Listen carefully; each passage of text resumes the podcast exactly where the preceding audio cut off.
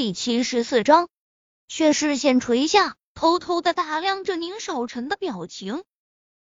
只见他面色阴暗，握着笔的手指都因为用力而泛着青白。约会和谁？男的女的？你表弟楚雨洁。宁少臣眉头紧蹙，骤然起身，走向窗口旁，拿出手机，拨通了沈贝依的电话。接通的倒是很快。喂，你好，哪位？我。你是谁？柳絮站着离他不远的地方，所以能很清楚的听到电话里的声音。忍着笑看了看宁少臣，这女人还真是对他够不上心的。一般的女人在知道宁少臣的手机号时，谁不赶紧的保存？居然问他是谁？宁少臣。一道阴冷的嗓音。传入沈贝依的耳中，他忍不住的吸了口气。哦，有事。他尽量让自己的声音听起来并无波澜。我说过中午一起吃饭的。某男此刻是在压着怒气说话。呵呵，不好意思哈，宁总，我已经吃过了，你找别人吧，再见。说完，不给宁少臣说话的余地，手机里便传来了嘟嘟的声音。哎呀，你说这女人是真挺特别的哈，居然敢挂我们宁大总裁的电话。柳絮说着，同时快速往外走，门刚合上，便有个东西砸了过来。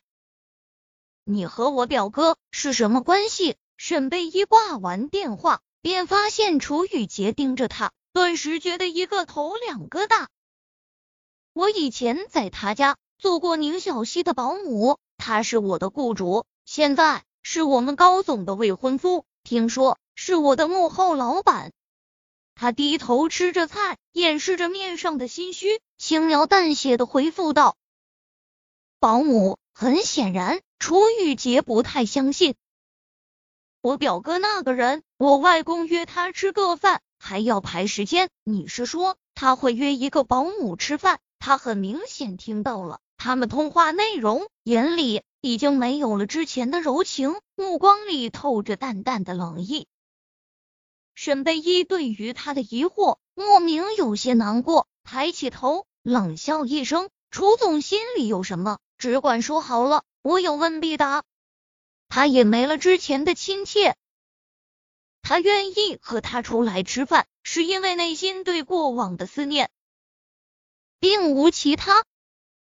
楚雨洁站起身，绕到他面前，两手撑在他椅子的两边，将他困在手臂之中，出声问道：“你告诉我，你是谁？为什么接近我表哥？还有引起我的注意，你有什么目的？”